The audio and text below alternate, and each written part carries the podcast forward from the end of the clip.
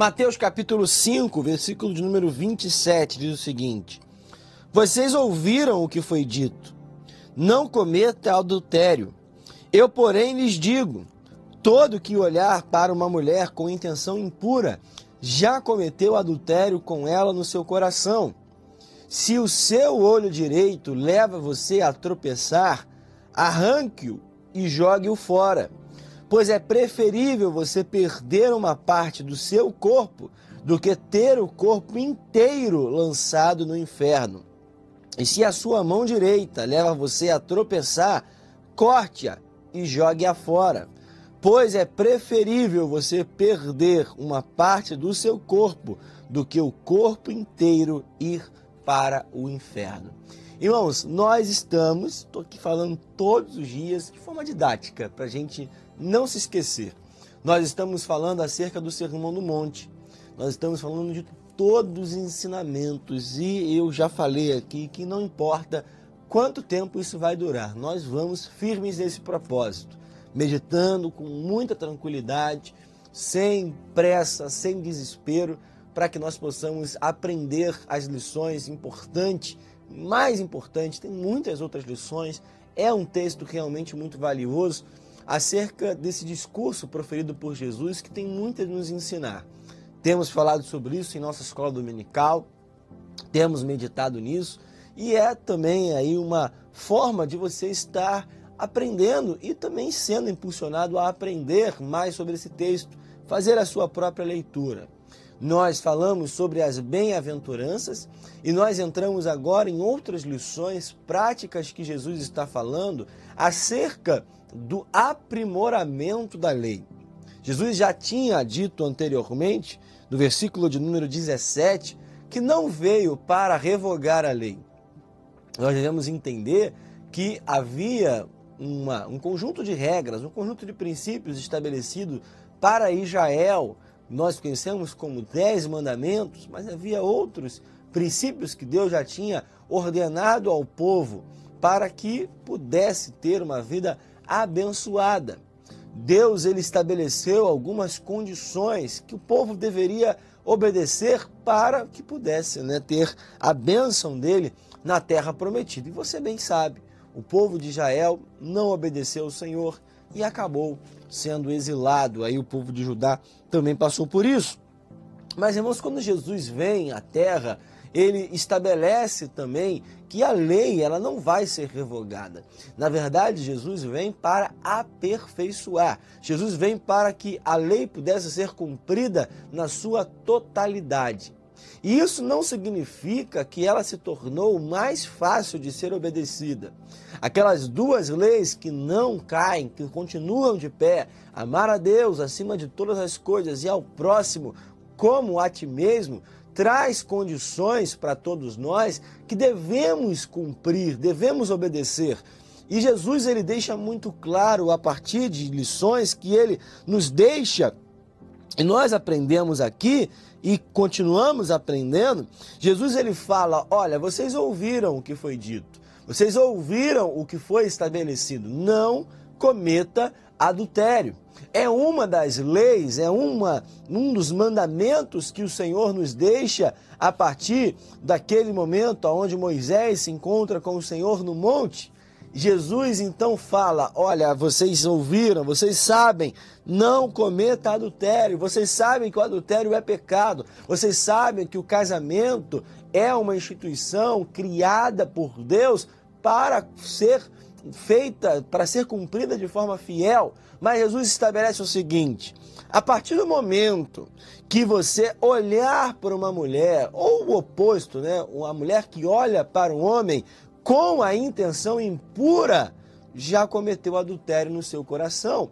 Irmãos, nós devemos pensar que quando nós ouvimos alguém dizer, ou pensamos, ou até falamos que nós estamos no período da graça, isso não significa automaticamente que nós estamos em um período onde é mais fácil viver. Nós devemos entender que o pecado agora, ele não está apenas na atitude, mas a intenção do nosso coração, ela já é pecado. Ela já se configura como um ato pecaminoso. E aí mora o perigo, irmãos. Porque muitas vezes em nossa vida, às vezes nós não cometemos o pecado na atitude, mas a nossa mente já pecou. A nossa intenção, ela já não é mais pura. O texto vai falar de uma história, de uma afirmação, de algo prático. Alguém que não tem a coragem, não tem a capacidade, não tem, é, é, não tem ali a atitude de cometer o adultério na forma literal da coisa, mas na sua mente já comete, na sua mente já tem uma intenção. E Jesus está dizendo: olha, a partir do momento que você já faz isso na sua mente, a partir do momento que você já configura na tua cabeça uma situação que não aconteceu, você já está pecando. Esse é o período da graça, esse é o período que a gente vive. Agora, o pecado está nessa intenção do coração. Mas aí, irmão, Jesus nos estabelece uma condição muito interessante. Ele fala que se o nosso olho direito, se o nosso olho direito nos leva a tropeçar, a nossa ideia é arrancar e jogar fora. E também, se a nossa mão direita nos leva a tropeçar, é melhor a gente arrancar. Irmãos, é óbvio que Jesus não está incentivando a automutilação. É óbvio que Jesus não está dizendo que nós, na forma literal, vamos, vamos arrancar o nosso, nosso olho e o nosso braço. Não é isso que Jesus está dizendo. Mas o que Jesus está dizendo é que existem condições que precisam ser cortadas pela raiz. Aqui o texto está falando de adultério. Mas, irmãos, existem pessoas que é, pecam em outras áreas que também são pecados, são coisas que Deus abomina. E que Jesus está dizendo aqui que há, aquilo que nós devemos fazer é cortar o mal pela raiz.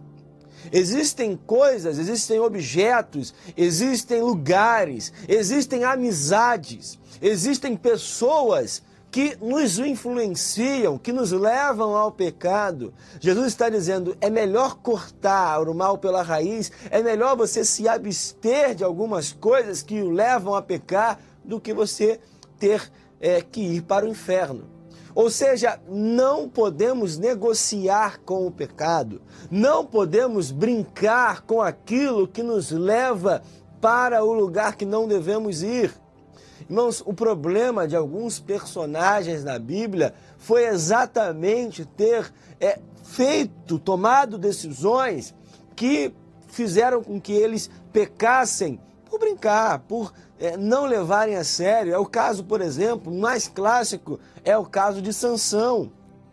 Ele sabia que havia uma dificuldade na sua vida, havia uma dificuldade com as mulheres e ele brincou com situações. Ele fez com Dalila ali é, uma situação onde ele foi brincando, foi brincando, foi brincando com a situação até que foi né, pego em um, uma situação onde não havia mais escapatória. Irmãos, não brinque com o pecado, não negocie com o teu inimigo. É melhor cortar esse mal logo pela raiz. Tem pessoas que, infelizmente, tentam de todas as formas até se livrar sem tomar um remédio amargo. Irmãos, não tem jeito. Às vezes, eu lembro quando eu era mais novo, já falei isso aqui, eu tinha uma amidalite que me pegava de dois em dois meses. Era algo terrível. Toda vez, de dois em dois meses. E às vezes, irmãos, infelizmente, a gente criança, a gente adolescente, a gente em uma atitude é, errada, equivocada. Eu tomava o remédio, tomava aquela amoxilina, sem fazer aqui a propaganda, era para tomar uma semana inteira. Aí eu tomava o primeiro dia, o segundo dia, melhorava e parava de tomar. Sabe o que acontecia? A amidalite voltava, duas semanas às vezes, três semanas depois, voltava e voltava com mais intensidade.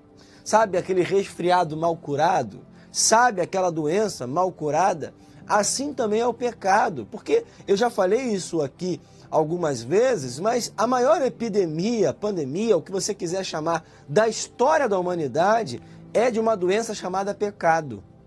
Quando nós não curamos o nosso pecado, quando nós não cortamos o braço, arrancamos o olho, fazemos aquilo que devemos fazer, o nosso pastor contou aqui recentemente acerca de um filme onde o marido tinha dificuldade em uma área e ele quebrou o computador que o levava a pecar. Quando nós não temos uma atitude radical, infelizmente, o que acontece é pecar de novo é cair na mesma área, é tropeçar na mesma área, é o pecado voltar com maior intensidade. O que Jesus está dizendo para mim e para você hoje é: deixe esse pecado, abandone aquilo que te leva a pecar, corte, arranca fora. É um objeto, se desfaça desse objeto. É um lugar, saia desse lugar.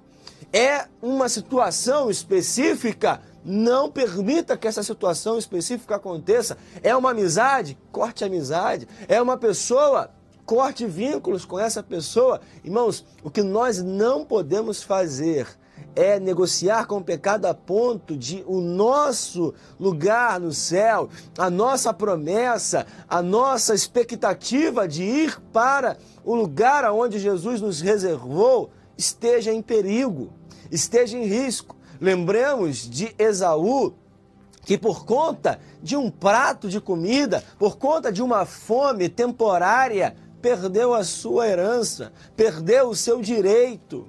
Irmãos, tem pessoas que estão, assim como Esaú, trocando uma promessa, trocando a eternidade por um temporário prato de comida, por uma fome temporária. Irmãos, essa palavra hoje é uma palavra de reflexão para mim e para você. O que hoje nos faz ter o risco de não ir para o céu? Corte com isso hoje. Se nós pudéssemos hoje estar num nutricionista da vida que nos daria orientações daquilo que precisa ser cortado no nosso cardápio, hoje aqui espiritualmente, corte no teu cardápio aquilo que te faz mal, aquilo que traz não traz saúde para tua para o teu corpo, para a tua vida espiritual. Corte hoje. Fique no básico. Faça aquilo que o Senhor está determinando aqui, porque eu creio que a promessa ela é verdadeira, eu creio que a promessa é fiel e nós viveremos ela em nome de Jesus.